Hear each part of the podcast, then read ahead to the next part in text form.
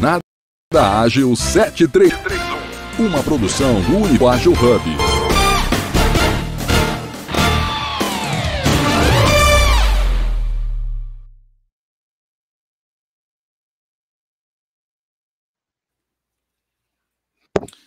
Olá, bom dia, bom dia a todos, todas, todes.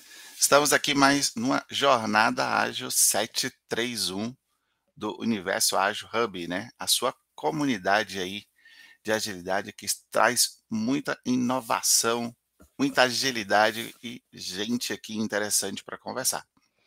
Meu nome é Edson Carlos, eu sou homem branco, estou usando aqui um óculos preto, um headphone preto e uma camisa que parece preta na tela, mas não é, tá? É azul marinho. Aqui é o meu fundo, uma prateleira com livros. E hoje tem uma pessoa aqui muito especial, alguém que eu admiro muito, gosto, já conversamos bastante, tivemos a oportunidade de trabalhar junto numa organização. E foi um momento de troca de experiência muito bacana. Aline, se apresenta para gente. Oi. Quem é Aline Milani? Bom dia, Edson. Quero agradecer aí ao canal e a você pelo convite. Estou muito feliz de fazer parte disso. Tá? É, meu nome é Aline, sou mulher branca. Estou com uma camisa, uh, com uma blusa azul marinho, né? Assim como, como o Edson, isso, com fone preto e vermelho. Né? Como o Edson disse, a gente já teve a oportunidade de trabalhar juntos, né? Já tivemos algumas jornadas aí, troca de conhecimentos muito enriquecedoras. Eu trabalho na área de processos, tenho aproximadamente bons anos, vamos dizer, vamos dizer assim, muitos anos, né, na área de processo, gerenciamento, metodologias ágeis e também melhoria contínua, né? Recentemente tava, estou ministrando aulas de engenharia de processos. Trabalho também como líder KMM e GP, né, numa multinacional tá? Então estou prestando serviço para eles aí dentro da área de tecnologia, que é uma área muito gratificante aí, que vem pela frente. Que legal, Aline, muito feliz de receber você aqui. A gente já vem conversando bastante aí nos últimos dias, né, sobre vários assuntos, sabe, sobre várias ideias. A casa é sua, tá, Aline? Sinta-se à vontade. Vamos te chamar mais Obrigada. vezes. A gente gosta, Obrigada. nossa audiência também. Aline, eu vou fazer aqui um resumo da semana do que aconteceu aqui no Universo Ágil, né? Então a gente tem aqui uma legião de seguidores que nos acompanha e é bem bacana porque hoje a gente faz aqui um grande resumo, tá? Do que aconteceu ali na semana. Então, no sábado, Aline, a gente teve aqui a presença da Denise Marques, né? Onde ela comandou uma conversa sobre turnover em vendas, né? impactos e ações em mais um episódio ali do Vendas Ágeis. É bacana, tá, gente? Confira lá nas nossas redes, está tudo gravado, não deixa de conferir. E no domingo, domingão também é dia de compartilhar conhecimento, né, Aline? Foi dia que o... Não pode parar. Não pode, não pode parar. Conhecimento é algo que a gente tem que manter constante, né? É, dizem também assim que nem banho, que nem outras coisas, é todo dia, né? Então, é bem por esse caminho. No domingo, né, nós tivemos aqui o Leopoldo Guzman, onde ele foi ali liderar a evolução ágil, com um debate sobre transformação ágil. Quer transformar a sua vida e sua carreira mais ágeis? Então, não perca esse bate-papo que já está nas redes sociais. Segunda-feira, Aline, também é dia de aprender, né? Também é dia de troca de conhecimento. Então, a segunda-feira, a semana começou com a Gisele Batista, querida Gisele, recebendo ali a especialista Estela Guiar. E o assunto foi do Carreira Ágil, foi falar sobre perfis procrastinadores. Então, olha só que bacana, né? Um tema bem quente assim para segunda-feira, né? Bem interessante. Na terça, o Paulo Coimbra e a equipe chegaram mostrando o Lean e a leveza em todas as suas formas. Né? Ainda precisa aprender mais sobre esse conceito, sobre Lean? Então, não perca esse programa de práticas ágeis. É só chegar e conferir. Na quarta-feira, que tem um carinho especial, Aline, é o dia do Agile People, né? E chegou falando sobre quem? Sobre as mulheres, as mulheres em tecnologia. E o debate foi é, comandado ali pela ágil Maíra Valente, tá? Não deixa de conferir e aí até quebrar alguns preconceitos, se caso existir, né? Na quinta-feira, Aline, essa foi especial, tá, eu acompanhei aqui. Nós tivemos um assunto foi, como o AM ajuda o PO a se destacar, e encontrar a estratégia da organização. Apresentação da querida Liana Lopes, nossa protagonista, e do convidado especialista, o nosso Fabinho, quer dizer, Fábio Henrique, né, Aline? É conhecido para mim como Fabinho. Como É um Fabinho. grande querido, trabalha com a gente hoje lá no Banco Carrefour, representando ali a Compass, né. Então, bem legal, falou muito ali, será que o papel do agilista acabou ou não? Então, trouxeram muitos insights, tá. Então, na quinta-feira é onde a gente fala sobre organizações ágeis, legal? E também já está disponível. Além disso, Aline, quero fazer aquele convite para todos nós também, que é, não deixe de conferir sobre a agilidade jurídica dessa semana, porque falou sobre automação no ambiente jurídico. Olha, a gente vai falar um pouquinho de automação hoje, hein? Isso é um assunto muito interessante. Muito. Então imagina, nós temos aqui especialistas, protagonistas ágeis, Aline, que estão levando a agilidade para o campo jurídico. Então já com case, já com experiência, já com expertise, então vale a pena realmente conferir. Então o Matheus Santillo e o convidado Rafael, né, trouxeram ali várias informações. E para fechar, né, a gente fecha sempre com chave de ouro, né. Nós também tem o Líder Ágil Videocast, que teve o replay aí de uma masterclass Líder Ágil, onde realmente diz: "Eu me lidero". Então olha só, Aline, foi um apanhado, isso foi essa semana, tá. Assuntos muito interessantes, disruptivos, né. Muito legal. Assunto que a gente está vendo aí no dia a dia e que a gente precisa estar sempre acompanhando, porque está muito vivo na nossa rotina, né. Muito bacana. E hoje, Aline, é um dia especial, sabe por quê? Porque hoje é o dia do jornal ágil. Então é um dia diferente, é um dia onde a gente vai falar um pouquinho sobre tendências, né, que tem, e discutir ali um pouquinho sobre isso. E eu quero aproveitar agora, pedir ali para o querido Caetano colocar a minha a minha tela aqui pra gente, ó, acho que eu consigo colocar também. Aí, todo mundo vendo, vendo também, Aline, olha só, tecnologia nos ajudando. Isso aí. Pessoal, a gente vai começar agora uma nova tendência, ó, né, porque nós somos inovadores também aqui, Aline. Uma nova tendência aqui nos dias de sexta-feira, que é trazer aqui, ó, o Google Trends.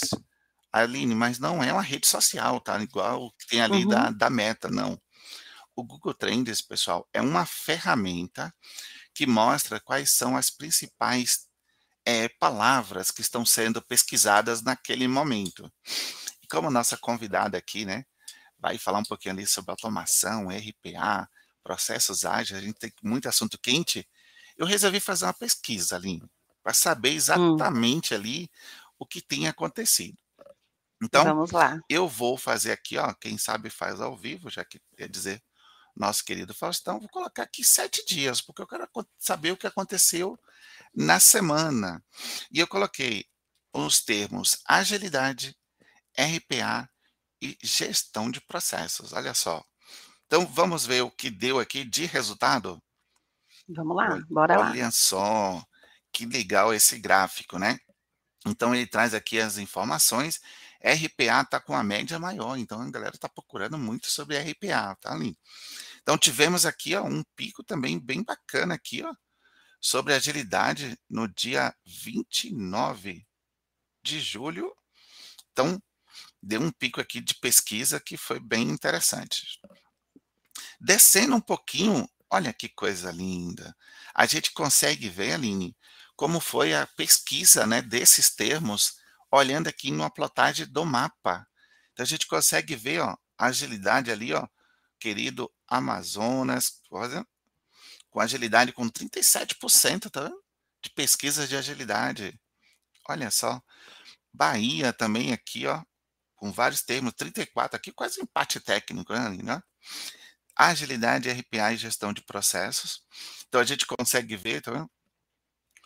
O maior aqui, Alagoas, com maior índice aqui, tá vendo, de procura de agilidade. Uhum. Descendo mais um pouquinho, ele abre agora quais são ah, os termos de pesquisa para cada um do, do que a gente teve, também plotando no mapa. Então, olha, as indústrias que prezam pela competitividade, teve um aumento repetindo nessa pesquisa. Legal? Trazendo ali sobre parcela de mercado, tudo para alcançar lugar de prestígio. Bem bacana, ó. As indústrias de elevado nível fazem uso de sistemas robustos e complexos. Quarta revolução industrial. Muitas ferramentas são utilizadas em um ambiente industrial. Olha que legal. E a democratização da rica. tecnologia. Ah, vamos lá, e RPA. Olha só, RPA também aqui no nosso querido, olha, o Rio de Janeiro, tá vendo? O Rio de Janeiro está forte Rio de Janeiro. Tive alguns projetos lá e eles estão bem fortes Olha, mesmo. Olha, a Aline está aqui que não está deixando o Google Trends mentir, a nossa auditora aqui. Olha só, Aline, RPA em transporte e rastreamento, puff para a sala. Nossa, deve ser bem interessante aqui um RPA, RPA significado para enfermagem e tabela do INSS. Oh, ontem eu fiz essa pesquisa, achei, achei interessante, né? Tinha muita correlação de RPA para a parte da saúde, tá? Ele trouxe aqui enfermagem, mas abrindo mais o leque. Olha, foi uhum. mais de 160% uhum. de aumento uh, de pesquisa de RPA aqui com área de saúde. E a gestão de processo também, ó, Equipamentos, pessoas, processos e procedimentos. Também teve um aumento repetindo aqui para coleta de dados. Ó, que legal. As empresas Sim. vêm recrutando profissionais por meio de diversos meios de comunicação. Gestão de operação e serviços é a arte, com certeza.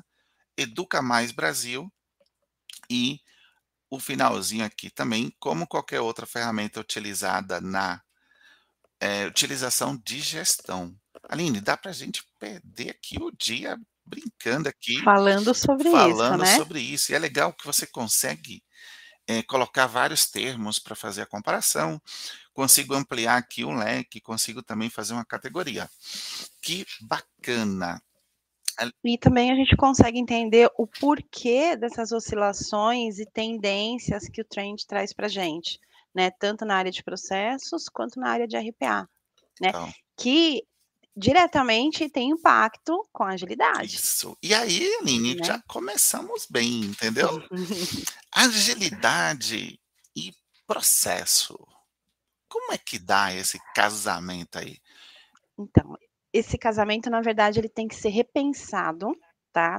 Mas não na parte de agilidade. Esse casamento tem que ser repensado na parte de processos tá? Então, é, os amantes de processos, alguns vão entender, outros não vão gostar muito da, da dessa revisão, né? Não é reinventar a roda, nada disso, porque muito se faz hoje dentro de metodologias de mercado, né? Que é pegar algo que já existe e a gente reinventa aquilo, dá um nome um pouquinho mais bonitinho e coloca como uma metodologia nova. Mas não, é, o processo ele tem que ser visto com um olhar diferente quando a gente fala de agilidade, porque, assim, para as pessoas, assim, mais antigas, que não, não é o nosso caso, não, não, né, Edson? Não, não. não né? É, o, o, o, trabalho em cima de processo, que é o antigo OIM, né, ele era muito moroso. E o porquê que ele era moroso? Porque havia-se uma necessidade de entender a rotina, acompanhar a rotina, identificar gaps, gargalos, acompanhar o usuário, fazer uma análise, fazer a modelagem do processo, que é o que a gente chama do BPMN hoje, né, que é fazer toda a parte de notação do processo, apresentar, ter o ok da diretoria, preciso mudar isso, preciso mudar aquilo, sua rotina tem que ser mudada, ou a rotina tá boa, mas o seu profissional não corresponde com isso, o sistema ele tem que mudar. E hoje não dá mais para trabalhar com processos dessa forma. Tá? A gente está no movimento onde a gente precisa pensar rápido, tá? Pensar ágil. E eu não estou falando de entrega ágil, porque a gente sabe que o movimento ágil ele não é entregar rápido, mas é entregar bem, né? Então, o processo ele não pode mais ter essa demora para fazer todo esse trabalho como antes. Isso, o, o processo ele se tornou um modelo vivo onde você está ali com o usuário o tempo todo, incrementando, vendo o que está mudando, dando pequenas amostras, vendo o que serve, o que não serve e construindo junto. Então, aquele antigo é, modelo de processo, ele não funciona mais para o mercado nosso. Tá? Então, ele tem que ser muito mais voraz. Por quê? Tendências mudam, mercado muda, e se você demorar muito para entregar um resultado, aquilo já se tornou obsoleto. Tá? Dependendo do processo, em questões de, não vou falar hora, mas em menos de uma semana, aquele processo ele já não tem mais a mesma aplicabilidade que tinha antes. Então, ele tem que ser pensado de forma diferente para contribuir com esse, com, esse movimento ágil que a gente está enfrentando agora nos últimos tempos. E que agora, com a, com a entrada da inteligência artificial, né, entrada de novas novas é, tecnologias aí disruptivas, a probabilidade de, de, de, mudar ainda mais esse modelo de trabalho, ela é de, ela é muito grande. Que bacana, Aline. Olha, trouxe muita coisa boa aqui. Eu estou ainda refletindo ainda sobre. Nossa Senhora, que manhã incrível essa sexta-feira. Vamos pensar. Aline, sabe uma coisa engraçada? Quando eu falo para as pessoas que eu também já trabalhei na área de processos, né? Que as pessoas às vezes criam aquela imagem, né? Nossa, Ed, você é tão aqui da agilidade, nunca imaginava. E aí, de vez em quando, a gente vai contando ali, não, já trabalhei com tecnologia, com a parte de Service Desk, depois tive uma, uma experiência bacana também no área ali de processos e também na parte de sistemas, né? então foi ali que eu comecei a, a, me apaixonar muito com essa parte de gestão, minha primeira uhum. experiência, né? Aline, eu tenho uma coisa que eu sempre reflito quando a gente está falando de processo, né? Uhum. Existe uma lenda urbana, tá? Não estou falando que é verdade, não. Uma lenda urbana que normalmente é do Himalaia, sabe? Começa sempre no Himalaia, nunca vi no Brasil. Que fala que processos são feitos para engessar o trabalho, né? A gente ouve isso ali do Himalaia, né? No Brasil a gente não. Uhum. Eu queria muito ouvir assim sua opinião.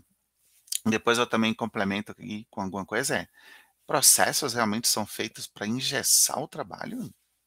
Não, não é. É, na verdade, isso é uma resistência, é uma lenda mesmo, como você disse, né? Uma lenda urbana que vem lá do Himalaia. na verdade, ele não é feito para engessar. O que, que acontece é que quando uma empresa ela é gerenciada por processos, ou é, existe uma diferença, né? É, gestão por processos e gestão de processos. Então, às vezes, há uma necessidade de você criar alguns pontos de controle ou alguns itens de verificação dentro do processo para que você garanta que os resultados saiam como esperado, tá? Mas um processo ele não é engessado. Eu não gosto um pouquinho quando as pessoas falam: "Ah, mas vai engessar, vai padronizar". Não, não vai engessar nem padronizar, até porque a pessoa que mais traz informação para a gente é o próprio usuário, porque ele sabe como a palma da mão dele como esse processo tem que ser feito, né? Acho que seria um pouco é não falar é, soberbo da parte do profissional que está levantando o processo, achar que sabe tudo. É um trabalho feito a quatro mãos e que a gente precisa muito do usuário para que o desenho de um processo tenha sucesso, tá? Mas a ideia não é engessar, é uma falsa ideia que foi vendida no mercado, mas a ideia é ter controle. E quando eu falo de ter controle, eu não estou falando de controle de monopolização, mas não. É o controle para ir calibrando ao menor desvio para que o resultado seja o esperado. É igual quando a gente fala da certificação ISO de qualidade, né? Também tem uma, uma lenda urbana que a gente fala que a certificação ISO de qualidade garante que o teu produto tem qualidade. Na verdade, não. A certificação, ela garante que o seu produto, que toda a sua linha de produção foi feita da mesma forma. Ou seja, se você falar que um parafuso vai ser apertado com uma determinada chave com a mão direita, você está documentando ali e você vai garantir que aquele parafuso sempre vai ser apertado com a mesma chave com a mão direita. Então, a, o certificado é de padronização e não de qualidade. Esse sim é padronização. Esse certificado é para engessar. Já processo não, tá? O processo, ele é um processo vivo, ele não tem como ser engessado porque desenha-se hoje, usa o tempo suficiente, você tem que criar regras de revisão, dependendo do tipo de processo, se é um processo fim, se é um processo meio, se é um processo de suporte, e aí tem várias variáveis, vamos dizer assim, né, o quanto ele agrega valor, o quanto ele está passível de mudança, e você tem que revisá-lo, você faz um plano de revisão e revisa de com uma certa periodicidade, né, de acordo com o que esse processo entrega. Então o processo ele não é engessado, ele não é padronizado, mas alguns, aqueles mais importantes que entrega valor, precisa sim ter um ponto de controle ou um item de verificação para garantir que o resultado daquele processo vai atender à necessidade. Porque ninguém desenha processo por desenhar, né. Eu vejo às vezes algumas postagens, e aí você me corta, o Edson, se eu estiver falando demais.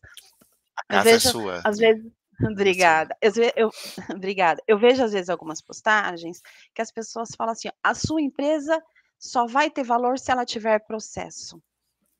Mas você sabe por que que você tem que colocar processo na sua empresa? É só ter processo para ficar ali hoje nem é mais engavetado, né, hoje é em algum repositório, né. Então, quando você entra nessa parte de processo, você precisa saber realmente o que você quer chegar e onde você quer chegar com aquilo. Não é simplesmente ter processo para falar assim: "Ah, eu tenho uma área de processos, meus processos estão documentados". Tá, e aí o que que eu faço com isso? Né.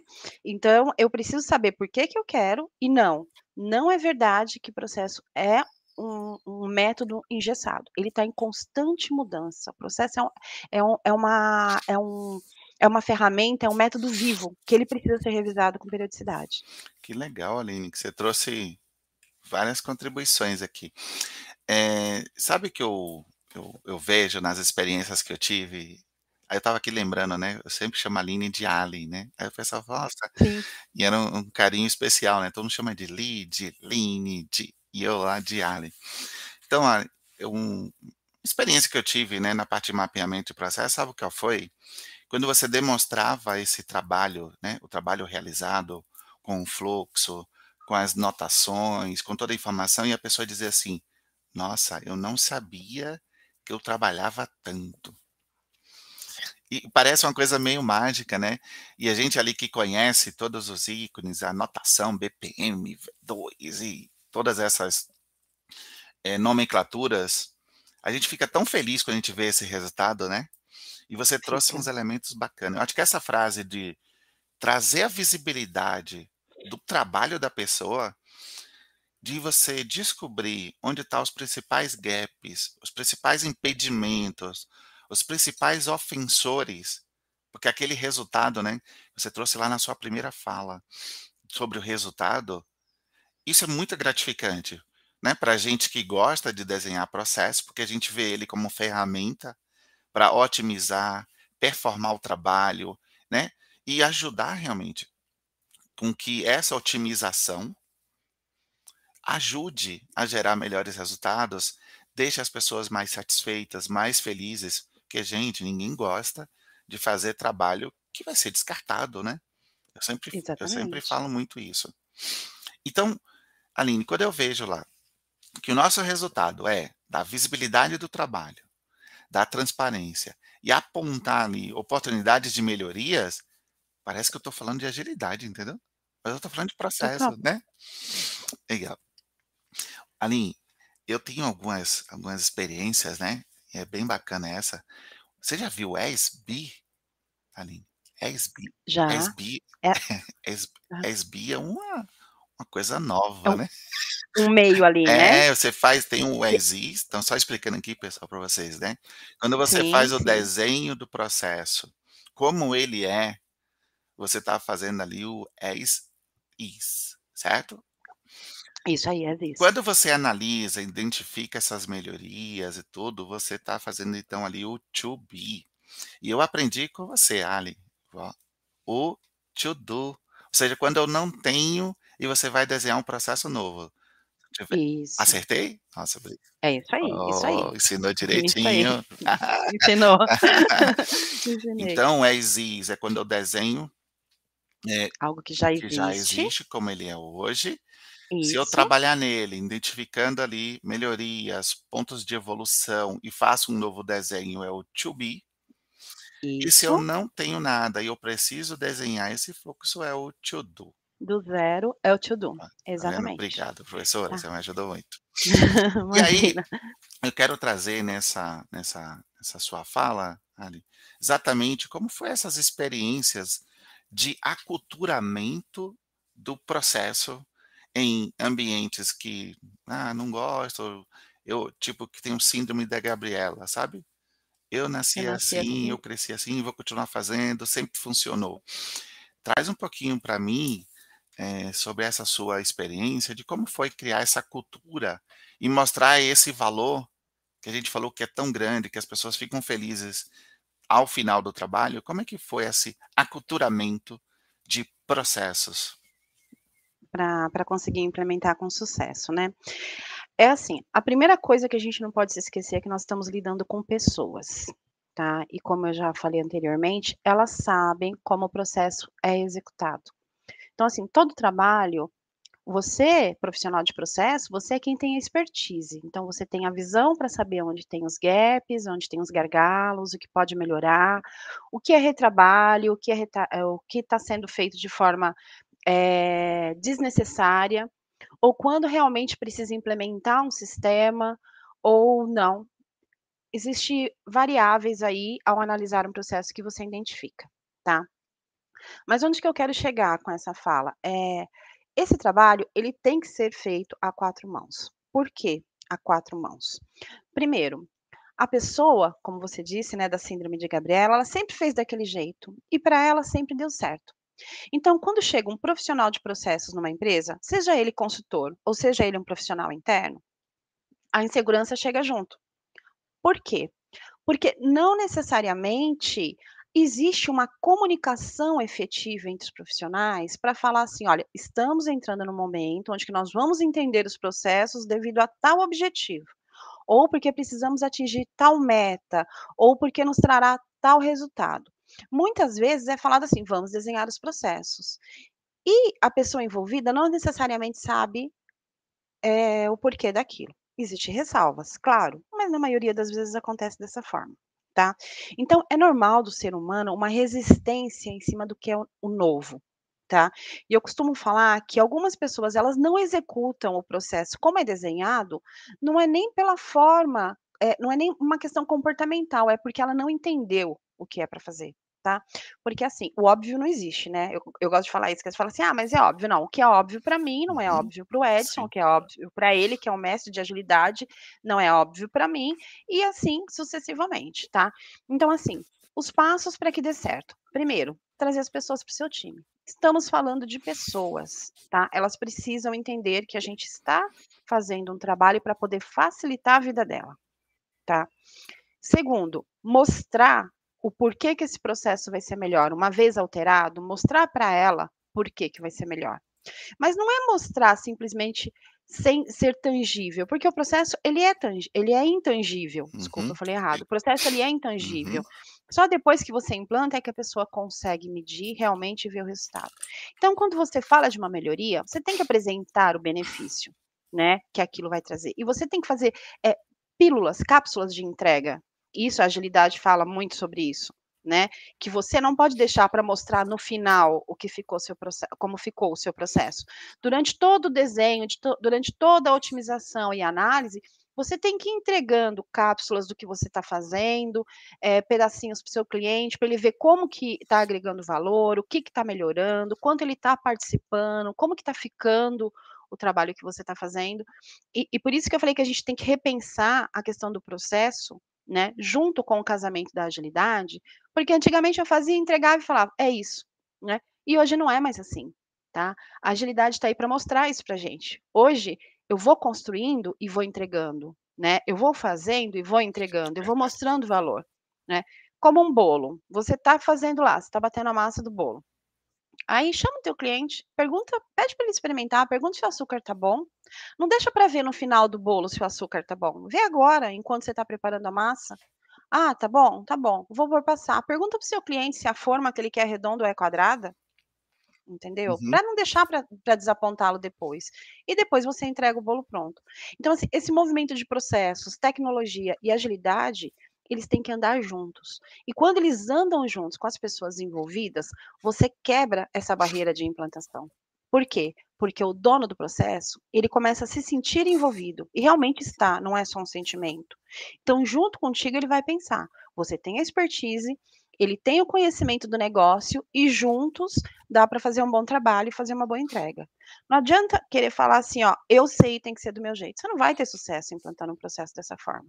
Estamos lidando com pessoas e cada vez mais a gente precisa quebrar essa questão de só eu sei, empoderar as pessoas, porque esse processo ele vai ter que ter um bom acompanhamento, uma boa revisão para que a gente consiga trabalhar juntos.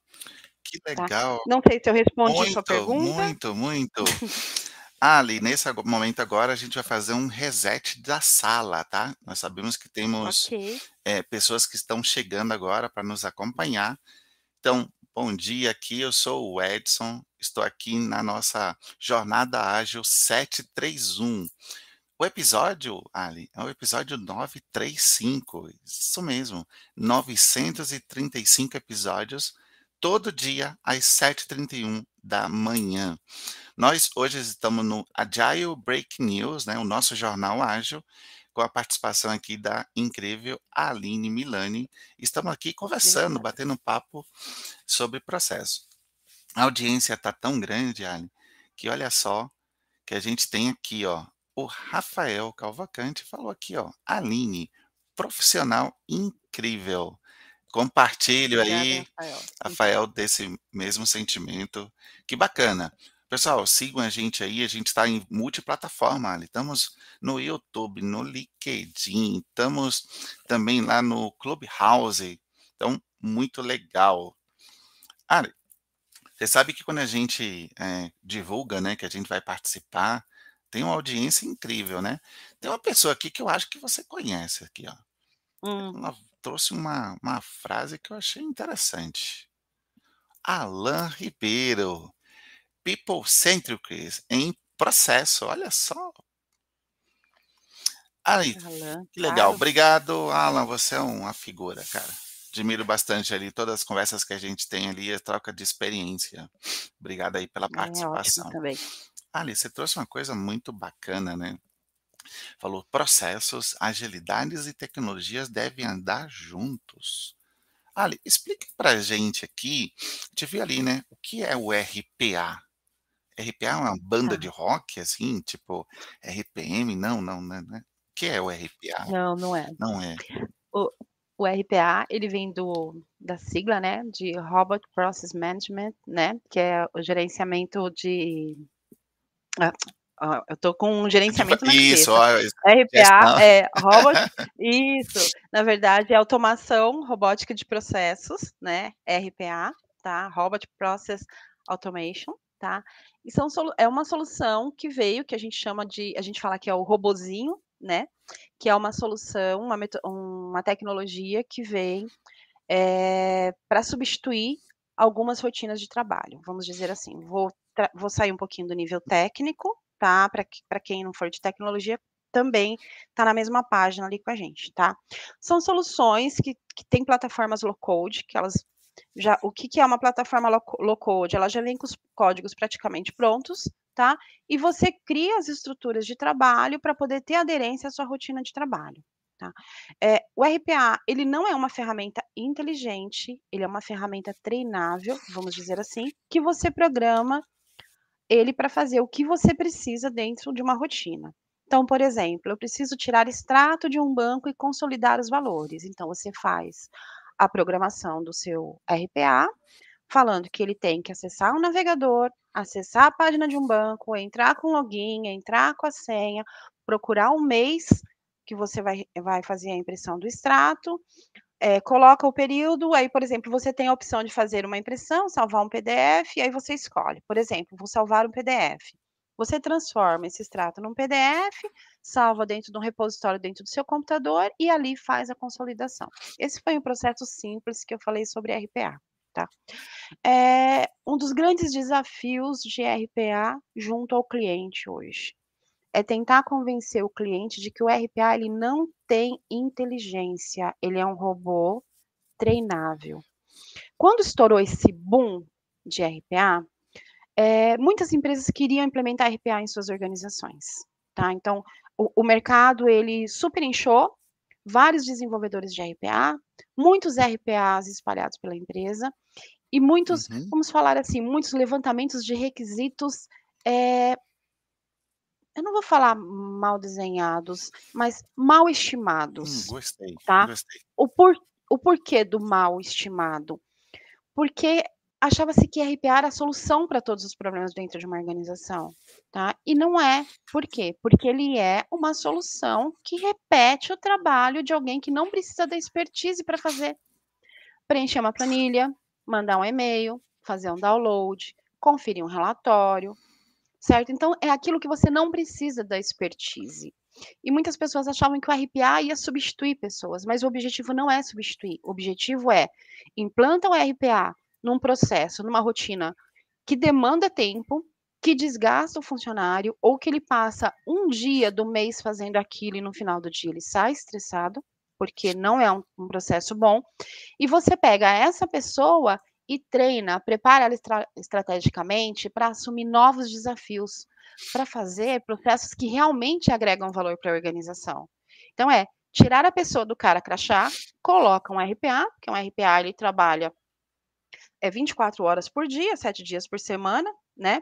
30 dias por mês, sem parar para o almoço e para o cafezinho, né? Então você tem uma grande vantagem aí ao implementar um RPA no processo. E você pega o seu profissional e coloca ele em atividades que realmente são relevantes na sua organização. Né? Só que no começo as pessoas elas não entendiam muito, então elas achavam que se podia implementar RPA em, tu, em tudo, tá? hum. tá? E aí houve uma certa frustração no mercado, porque alguns RPAs foram é, é, mal codificados, não por maldade, claro, mas pela falta do conhecimento mesmo, né? E acabou causando uma certa frustração em algumas organizações, tá?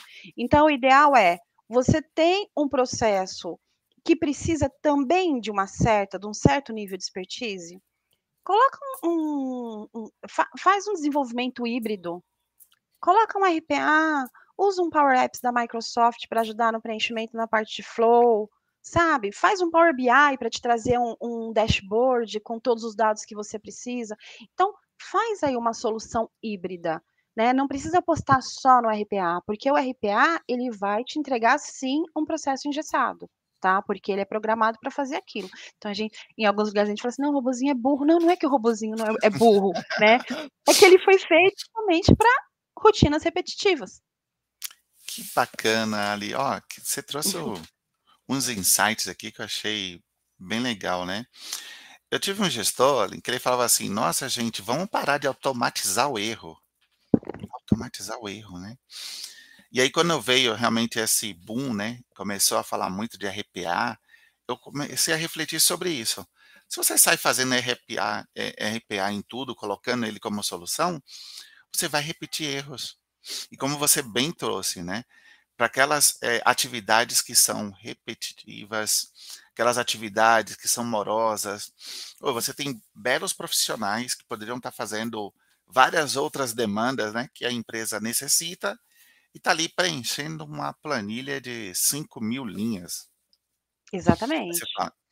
Legal. Isso. E aí, Ali, sabe qual a reflexão que eu tenho? Hum. Que se a pessoa entender bem como é o seu trabalho, entender como é o seu processo, identificando os gaps, identificando ponto de melhoria, o RPA vai cair como uma luva nesse caso. Exatamente, tá? Né? É, eu dou alguns treinamentos, tá? E, e, dentro desses treinamentos, é, tem, eu, eu tenho um foco muito diferenciado que é o empoderamento do profissional, né? Para que você não fique dependendo tanto de consultoria de processos ou consultoria de RPA. Então, você empodera seu profissional com os especialistas, certo? E depois dá autonomia para ele, tá? Essa questão que você falou há um tempo atrás, que é sobre. É, você falou agora há pouco, que é, é sobre as falhas do processo, que às vezes o usuário ele olha o processo desenhado, ele fala, não sabia que fazia tanta coisa. Né? Uhum. Tem um termo que eu uso que eu falo que é o vício de execução. Ou seja, você está tão acostumado naquela rotina, tão acostumado, que você não para para pensar tudo que você faz. E aí, quando você começa a colocar no papel, né, fazendo a análise dos gaps, você começa a identificar que tem muito mais atividade que você esqueceu. Uhum. Tá? E aí você pega um profissional que entende o que faz, com uma ferramenta que não, não, você não, para você desenvolver um RPA, você não precisa ter formação é, em ciência de dados, em tecnologia, como eu te disse, é uma ferramenta low code, né? Uhum. Basta dedicação e estudo da ferramenta. Hoje tem, plata, tem nas plataformas aí a ferramenta disponível para você estudar. Então, você conhecendo o processo e você conseguindo é, trabalhar com essa ferramenta, você tem um profissional dentro da sua empresa que pode desenvolver o próprio RPA. Que legal. Ou seja, você dá autonomia, lógico que a autonomia, né, sempre com, com cautela, né? Mas você mesmo consegue fazer isso. Você consegue empoderar seu time uhum. para entender os seus processos e fazer os seus RPAs. É, sem você ficar, é, apesar de, de, ter trabalhado muitos anos como consultora, eu sei que existe é, um pouquinho dessa, dessa preocupação das empresas de ficarem dependentes de empresa de consultoria. E se você pode preparar o teu profissional, o seu time para trabalhar dessa forma, com uma boa mentoria de, de um agilista, ou com uma mentoria de um profissional de processos, ou até mesmo buscando conhecimento em rede social, né, que hoje a gente tem muitas informações, né, basta a nossa uhum. dedicação, você consegue fazer ótimas soluções de RPA. Que bacana ali. Ó, e, e, assim, cada vez que a gente conversa, você vai abrindo umas luzes aqui, uns uhum. insights. Minha vai saindo ideia. Vai, que, nossa, a gente vai ficar aqui o dia inteiro falando, porque é um tema, um tema legal, né? Então, olha só, gente, a gente saiu aqui com alguns insights que eu quero reforçar, né? É, é importante você entender o processo, porque ele traz visibilidade do seu trabalho, ele traz transparência e ele traz oportunidade de melhoria. Todo mundo quer evoluir, todo mundo quer melhorar, né? Ninguém quer passar anos e anos fazendo tudo da mesma forma. A gente precisa evoluir. Então, processos vão nos ajudar, a, nessa evolução. O RPA, então, entra como uma grande alternativa para automatizar tarefas que são repetitivas e nos liberando, né? Nos dando oportunidade de, de falar. Eu falo aqui com, com a minha esposa, Ali, a Sol, que muitas vezes, né, a gente precisa largar alguma coisa de uma mão, né, para que a sua mão fique livre, para você ter oportunidade de agarrar uma outra coisa. E, e eu quero trazer isso aqui para nossa conversa, para o nosso papo, né? Se eu continuar com aquela síndrome de Gabriele, fazendo igualmente, não tendo a visibilidade, não dando a oportunidade para o processo, me mostrar onde eu posso evoluir, você não vai evoluir. A partir do momento que você inicia essa transformação, de usar o processo, você tem uma chance de fazer coisas que você nem imaginava que seria possível, né? Ali, eu fiz aqui uma pesquisa, aumentei o meu leque, né, do, do RPA, e você trouxe já para a gente, olha que bacana. As pessoas estão procurando o que é RPA, qual o significado do RPA, e está falando sobre modelo também. E, ah, e, tem um tema aqui que é o RPA enfermagem. Vou até botar na tela aqui, que eu acho que ele é, é interessante aqui de novo. Ó. Então, olha só, o que a gente está conversando hoje, e essa aqui é uma grande contribuição do Universo Ágil Hub no nosso jornal ágil aqui do Break News, é que a gente traz assuntos que são trend topics, entendeu? Que são tendências. Então, são uhum. pessoas que estão buscando o que é RPA, ó, RPA de pagamento, significado, modelo. Esse aqui me chama bastante atenção. Aí você que eu fico curioso, né? A gente vai pesquisar mais para entender, que pode ter aqui um, uma, um insight bacana. E o, o que eu queria ver contigo é assim, onde você está vendo que o pessoal está utilizando mais RPA? Pagamento, finanças, é, em, automa- em atividades administrativas. Onde hoje você vê assim uma aderência maior para o uso do RPA? Olha, é muito diversificado, tá? Mas na área financeira ainda é que está bem à frente na utilização de RPA.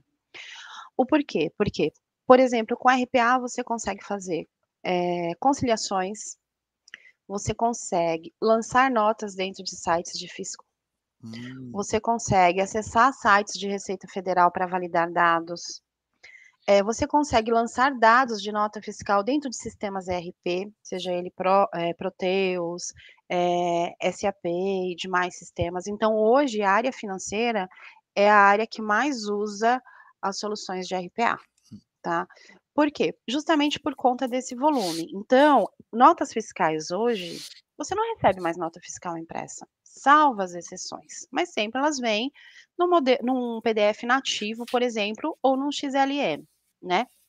Um XLS.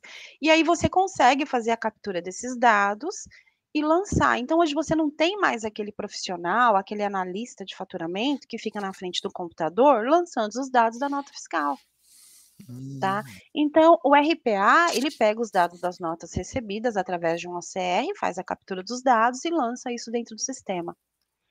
E qual é a vantagem de fazer dessa forma? Então, imagina nós, humanos, tá?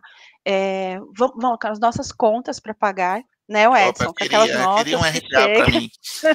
para fazer isso, né? Eu queria. Então, a gente lá, com aquelas notas, com aquelas 10 notas fiscais, que você vai ter que pegar lá uma a uma. Então, você vai ter que pegar a data de emissão, CNPJ, valor, CFAP, o nome, tudo aquilo que a gente precisa para lançar dentro de um sistema. Então, você vai lá, acessar o sistema e vai lançar. Aí você vai para a segunda nota e vai. Hoje, com a RPA, você consegue fazer isso em questões de segundos, tá? Uhum. Não estou falando de questões de minutos, não. Por quê? Porque se você tem essas notas fisca fiscais recebidas né? Que pode ser de. Hoje a gente vê de toda forma no mercado. Tem aquela nota fiscal que você recebe do seu fornecedor e você salva dentro de uma pastinha no SharePoint ou na rede, então todas as notas estão salvas lá, tá? Ou tem um um repositório online, que eu esqueci o nome agora. Uhum. Que o próprio fornecedor salva a nota fiscal para você ali. Ele te manda a mercadoria, ele coloca a nota fiscal ali. Então você vai lá e programa o robô para ele fazer essa captura e lançar dentro do seu sistema. O robô, ele não precisa pegar dado de nota por nota, entrar no sistema e lançar nota por nota. Ele lê todas de uma vez só, tá? Então, se você tem 100 notas fiscais é, num repositório, em, em questões de segundo, ele lê todas as notas. E aí ele vai no sistema e também lança todas as notas. Então, a performance é muito uhum. diferente, uhum. tá? Mas voltando à sua pergunta inicial, hoje, no, assim, é, em nível de qual área mais utiliza, ainda é o financeiro, tá? O porquê que eu te falei da questão que você falou para mim que vai ter um, uma apresentação na parte jurídica, eu falei que essa apresentação é muito importante. Por quê? Porque a área jurídica é um eterno desafio na implementação, na implementação de um RPA. Por quê? Porque é uma área muito subjetiva. Tá? Então tem sempre. É, porque ele é muito humano, ele tem muita expertise. Então, salvo alguns processos que é para lançar algumas ações dentro do sistema, ok. Mas o jurídico ele precisa de muito mais agilidade, ele precisa de ferramentas que possam facilitar o dia a dia dele. Né? Então, eu te diria que a área que menos tem aderência à RPA hoje são essas áreas como a área jurídica, como a área de auditoria, porque são áreas muito subjetivas. Mas, em primeiro lugar, é a área financeira, sem dúvida. E quando eu falo de área financeira, eu estou falando de área tributária, junto, tá? Área fiscal, estou colocando tudo no mesmo pacotinho, tá? Uhum.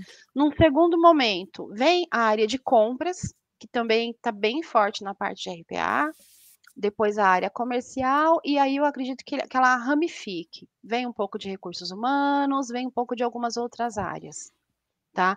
Mas o top mesmo de utilização de RPA é a área financeira. Essas são as áreas que têm o maior ganho. Pela volumetria, né? Bacana. Eu realmente também tenho esse mesmo sentimento ali, de que realmente a área financeira, porque eles demandam, né?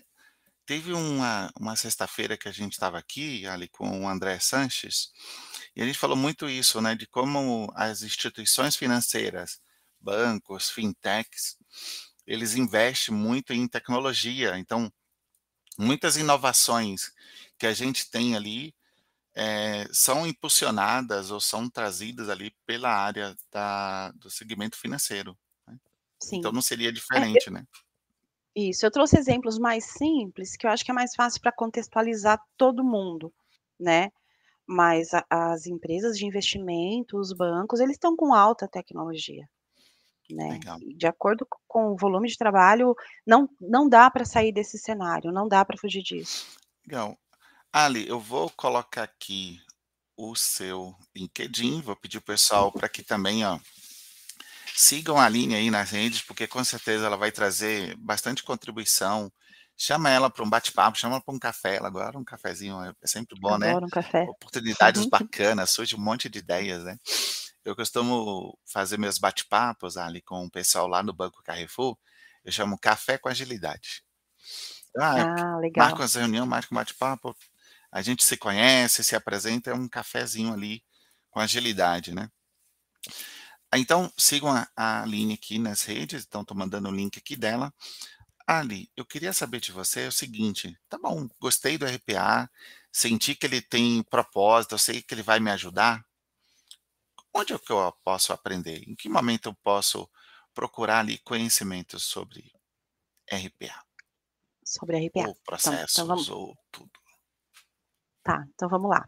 Eh, as plataformas, eles têm pequenas cápsulas de conhecimento, só que elas são muito, eh, restritas, tá, você não consegue avançar muito.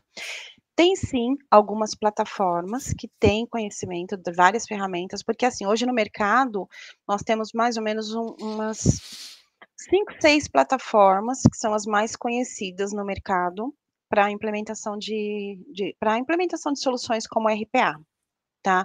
Então, na própria plataforma, você consegue achar informações, tem alguns cursos alternativos, né, que te ensina, eh, a eh, as funcionalidades principais, tá, da de como desenvolver, tá.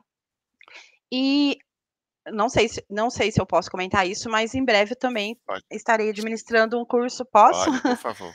Tá, de desenvolvimento de RPA na prática, tá. E aí não vai ser conteúdo de livro, tá, vai ser exatamente exatamente colocando a mão na massa, trazendo o profissional pra campo, entendendo quais são as dificuldades, tá. E aí tá pela Optminds, vocês podem procurar no LinkedIn também, tá. Vai ter essa essa grade com esse treinamento que é pegar na mão da pessoa que quer aprender a desenvolver, e a gente vai ensinar a desenvolver de ponta a ponta um processo, tá, eh, trazendo ele pra campo mesmo, não é só o cenário bonito, pra você desenvolver um RPA você precisa disso. Não, é mostrar quais são os desafios, por onde você pode ir, como você faz um bom código comentado, qual como você consegue entregar com agilidade e qualidade, tá.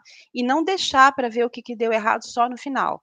Mais uma vez, trazendo a metodologia ágil pra dentro de todo o trabalho, tá. Você vai calibrando à medida que você vai fazendo cada entrega de valor, pra que você não se surpreenda no final. Que bacana. Gente, ah, Tá tá tá sensacional, hein. Já temos aqui uma professora trazemos a pessoa certa para esse bate-papo. Não, obrigado, eu queria mostrar aqui também, Ali, um trabalho aqui do nosso querido Antônio Muniz. Antônio Muniz, abraço pra você, querido.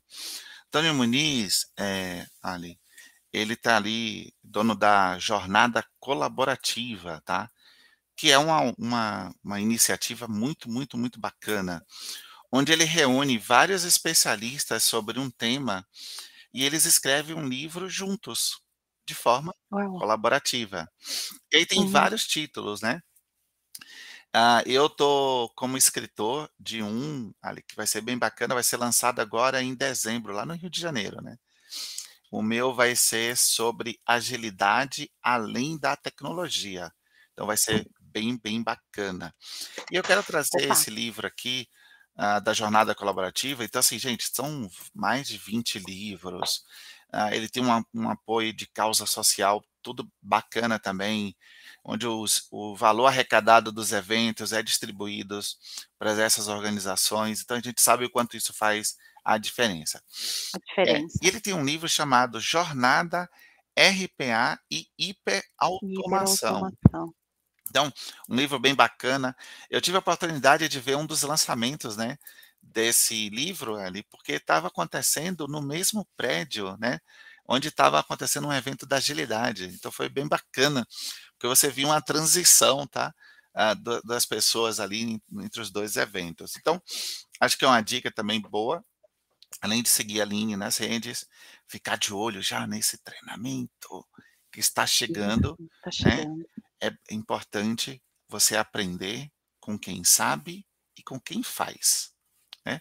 Então segue a Aline e indicar esse livro ali do querido Antônio Muniz, aí curadoria de vários protagonistas ágeis que a gente conhece ali, divulgação do nosso querido Ibson Cabral ali do Pipoca Ágil, legal? Então, Jornada Colaborativa, o Jornada RPA e Hiperautomação, tá?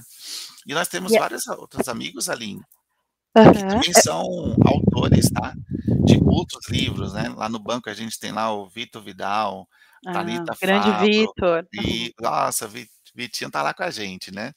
Nós temos também ali a Ana Valêncio e o Carlos Alexandre também, que eles escreveram ali uma participação bacana no livro é, Jornada Além da Transformação. Então, cara, é bem bacana. Gente, assim, todos os livros são bons, a gente sempre escuta isso, né? É, e para mim foi ótimo, porque assim, né, como você disse, eu sou a, a, louca do café, mas sou a louca dos livros também, né? Não sei se você se recorda, né, mas Você fez é até paixão. escola, tá? Você fez escola. Tem um, nosso querido Alain, Alain, ele também tem uma coletânea de livros, alguns aqui, ó, inclusive, tá? Que eu peguei com ele. Sim, o Alain me indicou é, ótimos livros também. Então, aqui a nossa querida Liliane, dando aqui uns parabéns, muito bom. Realmente foi muito, muito, muito bacana, tá? Ali, queria agora que você fizesse ali as suas considerações finais, fique super à vontade, fale um pouquinho como foi sua experiência, é, dê uma mensagem final, diga ali um passo a passo como a gente deve começar na área de processos, RPA. Por favor, minha querida, fique à vontade aí. Obrigada, Edson. Bom, primeiramente eu queria agradecer pelo convite do Universo Ágil, né? É, é, muito bom falar desses assuntos, porque são assuntos que estão envolvidos no nosso dia a dia e são assuntos que eu sou apaixonada, né? Eu acho que quando a gente faz alguma coisa que a gente gosta, a gente sempre acha uma alternativa, né? E uma forma de melhorar sempre o nosso trabalho. Então, eu gostaria de, de agradecer. Para quem tem intenção, tem o desejo, tem a paixão de entrar no mercado de processos, uma coisa que é muito importante é a visão, é o modelo mental preditivo, porque tudo que você mexe hoje, você afeta de alguma forma, direto ou indiretamente ali na frente, tá? Então, você está sempre visado, é, focado no que você pode mudar, caso você mexa num processo, por menor que, que for, é, menor que seja, é sempre importante. Então, assim, modelo preditivo, né? Vou mexer aqui, qual que é o impacto que vai ter naquela área? Qual que é o impacto que vai ter na rotina daquela pessoa? Ou qual que é o impacto que vai ter naquele, na, naquele cenário como um todo? Então, isso é muito importante. Para quem quer entrar em RPA, é o desejo de estudar, tá? Tem que estar aberto à inovação e a estudo o tempo todo. Gente, tecnologia não tem essa de aprendi agora estou sossegado. Aliás, nos tempos que a gente vive hoje, não existe isso praticamente em área nenhuma, mas uhum. tecnologia, muito menos. Então, assim, você sempre tem que estar estudando, acompanhando as novidades. Não se desespere achando que você não vai dar conta de tudo. Realmente você não vai dar, tá? Isso é uma realidade. Ninguém vai dar conta de tudo, porque todos os dias tem uma novidade. Tá? Então, assim, não se frustre achando que você não vai conseguir estudar tudo, porque não vai mesmo, mas o desejo de melhorar, de estudar, uhum. de correr atrás. Lembrando sempre, os nossos, o, o nosso momento atual, daqui para frente, ele pede, pode até ser clichê falar, mas ele pede agilidade. Então, hoje não tem mais isso em nenhum projeto de vamos documentar tudo, vamos pegar toda a aprovação, vamos desenvolver e lá na frente a gente mostra para o cliente. Não dá para trabalhar mais dessa forma, uhum. tá? A uhum. gente precisa aí quebrar esse paradigma, entrega de valor o tempo todo, apresentação o tempo todo e vamos, vamos calibrando. Deu errado, vamos calibrando. Lógico que existe uma diferença entre aumento de escopo e calibrar o que foi definido, tá? Mas o entregar valor, o agregar valor ao cliente, é, baixar a, a ansiedade do cliente, isso ajuda muito no trabalho, tá? E aí, deixa o, o meu e-mail aí, quero obrigada a todos. Uhum. E tem aí o meu LinkedIn, aliás, né? Para quem quiser fazer contato, precisar de alguma informação, eu estou sempre, tô sempre aberta aí a, a colaborar com o que for preciso. Não, sinta-se sinta-se já convidada para sempre vir aqui, tá? Ah, Obrigada. vai ser bem bacana, obrigado. Eh, eu estou bem feliz, Ali, de trazer você aqui, de ter esse esse bate-papo aqui, mostrando aqui para milhares de pessoas que vão nos ouvir depois, coisas que a gente já conversa aqui no nosso dia a dia, né, às vezes a gente conversa no sábado, no domingo, eh, eu eu gosto bastante dessa sua vontade de aprender, gosto bastante da sua intensidade, né. E assim gente, a gente sempre comenta, né, quando a gente quer que o outro cresça gente, não são só flores, né. Então a gente tinha opiniões divergentes, e várias vezes a gente teve que convergir. E eu aprendi muito, ali, contigo, porque eu tinha outras experiências. Você tinha outras experiências. Em alguns momentos a gente foi lá e falou: "Nossa, é possível, né, se adaptar". Então eu fico muito feliz, porque a gente ainda anda conversando eh, bastante, falamos sobre processo, falamos sobre futuro, e e trazer isso hoje pra a jornada 731, né, jornada ágil 731 foi muito especial. Então para mim foi um um bate-papo incrível, Eu a gente trouxe insight, significado, modelo, por onde começar, principais dificuldades, falamos sobre treinamento, indicações de livros, assim, para quem não conhece sobre RPA, hoje teve realmente um grande entendimento, pelo menos de onde começar, né. O que é essa sigla, onde que você tem um ganho, principais áreas que estão utilizando. E isso para mim é muito enriquecedor, tá. Então, obrigado aqui por estar que participando agradeço. com a gente, com certeza viremos mais vezes, vai ser bem bacana. Pessoal, vamos encerrando por aqui, nós continuamos ali, não perca, temos episódios no sábado, no domingo e toda semana aí, uma programação incrível. Só seguir as redes, que você sempre vai ser notificados. Um abraço Obrigada, Aline, ótimo obrigada, dia um para você, tudo de vocês bom. também, sucesso a todos. Vamos que vamos.